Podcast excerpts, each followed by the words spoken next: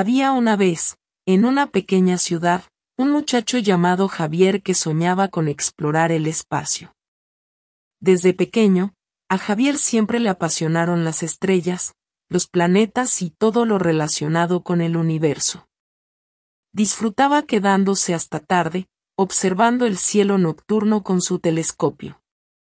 Un día, destacó en una competencia de ciencias organizada por la NASA. Como premio, se le invitó para una visita al centro espacial.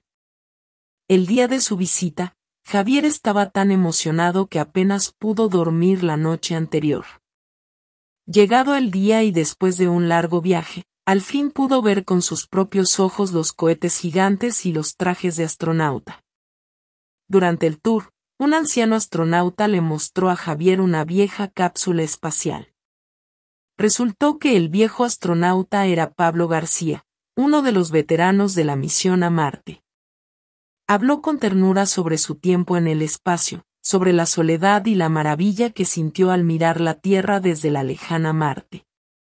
Javier escuchó con atención cada una de sus palabras, imaginando cómo sería vivir una experiencia tan increíble. De repente, Pablo le hizo una pregunta a Javier, ¿te gustaría viajar a las estrellas, chico? Javier, sin dudarlo ni un momento, respondió con entusiasmo, sí, más que nada en el mundo. Pablo sonrió y palmeó el hombro de Javier. Tienes el corazón de un verdadero astronauta, añadió. Después de su visita al centro espacial, Javier se sintió más inspirado que nunca. Sabía que tenía un largo camino por delante, lleno de estudios y preparación física. Pero estaba decidido a lograr su sueño.